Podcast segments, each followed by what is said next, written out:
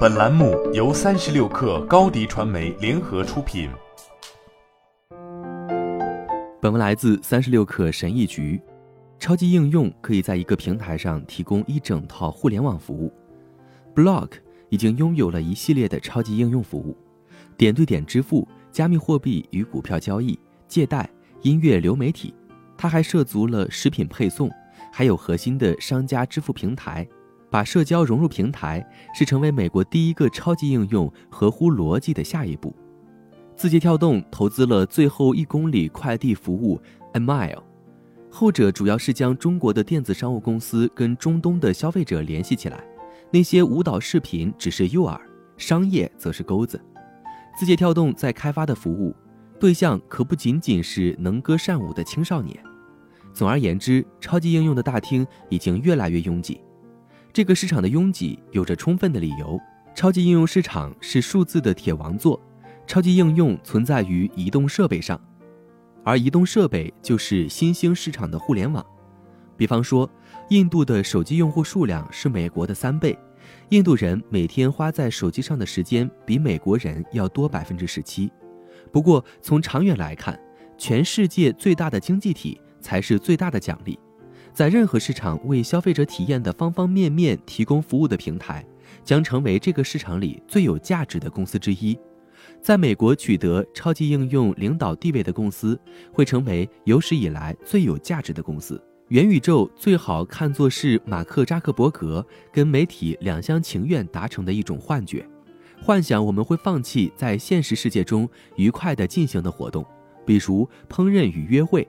换取用虚拟的化身遨游在会犯恶心的虚拟世界里面。对于大多数普通人来说，Facebook 的首席执行官渴望成为我们只有头上贴膏药才敢进入的那个宇宙的上帝，这似乎是一种自大狂。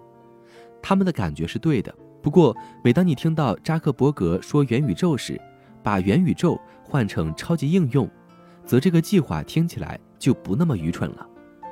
超级应用是个单体的移动应用，提供了包括聊天和支付在内的基本服务，以及来自第三方的一套迷你应用，包括从商店、餐馆到政府机构的一切。西方人也许不大熟悉它们，但在亚洲大部分地区，超级应用就是互联网，其中最大的是中国的微信，它可能是全世界被使用的最多的软件。在微信上面，你可以约会。打车、支付水电费，甚至离婚都可以。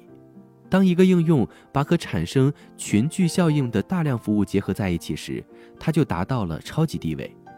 超级应用也成为了用户数字生活的操作系统，上面集成的服务越多，你离开它的理由就越少。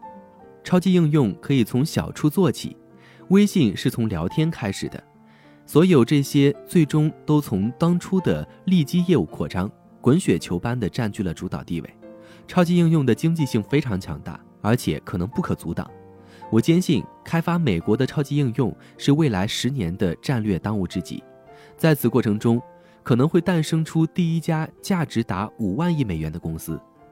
金融科技可能是志向远大的超级应用的中心，尤其是支付，每周都会有新的金融科技独角兽诞生，其中包括做加密货币的企业。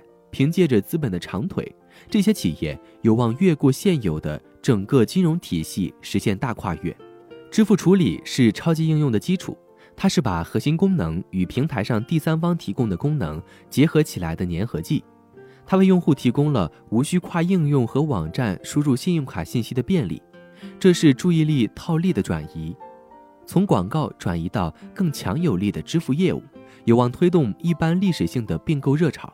重塑被科技嘲笑为内容的一系列行业，最大的收购者有可能是金融业，而且不仅是初创企业，还包括华尔街的保守派，其迫在眉睫的恐慌将体现在并购银行家的费用上。